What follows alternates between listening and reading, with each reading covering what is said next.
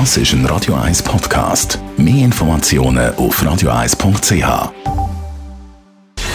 Gesundheit und Wissenschaft auf Radio 1. Unterstützt vom Kopfwehzentrum Irlande Zürich. www.kopfwww.ch da haben wir es heute vom Thema Migräne, respektive davon, wie viel Kosten die Volkskrankheit eigentlich verursacht. Spezialisten reden da von der sogenannten Burden of Disease. Dr. Retja Gosti, wie hoch ist dann die Burden of Disease eben bei der Migräne?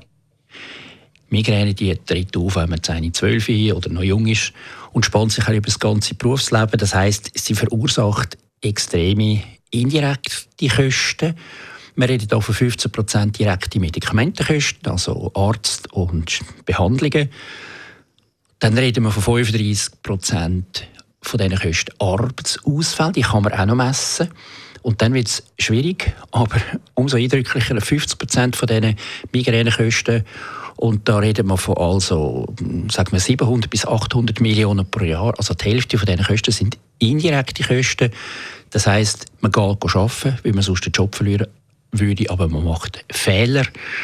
Und wie mir ein Patient gestern gesagt hat, Migräneattacke selber ist schlimm, Kopfweh, Übelkeit, Erbrechen, alles, aber gerade so schlimm ist der Tag nachher. Ich habe keinen klaren Kopf mehr, ich kann nicht mehr Kopf rechnen, ich verliere eine extreme Zeit an der Arbeit und das muss ich nachher nachholen in der Freizeit. Und das sind extreme indirekte Kosten. Wie steht denn da die Migräne da im Vergleich äh, zu anderen Krankheiten, die es gibt? Kann man das sagen? Werden die Daten irgendwann erfasst und verglichen? Da ist vor allem die WHO am Daten sammeln. Und zwar für alle 30.000 oder 40.000 Krankheiten weltweit wird das gemacht. Aber die Migräne ist also Nummer zwei, wenn es um Arbeitsausfall geht, um sogenannte Disability. Von allen Tausenden von Krankheiten ist die Migräne der zweithöchste Kostentreiber.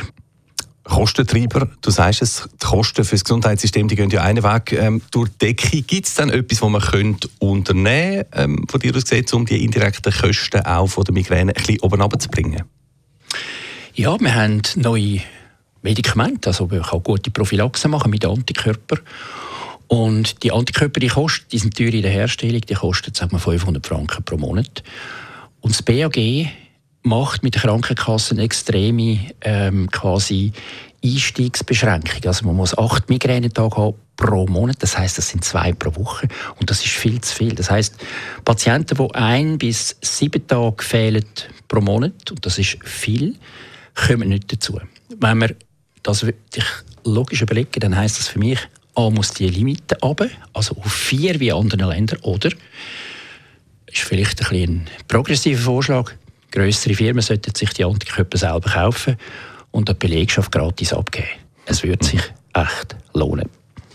Vielleicht eine Option. Der Dr. Reto Agosti ist das zum Thema Kosten der Migräne. Danke dir.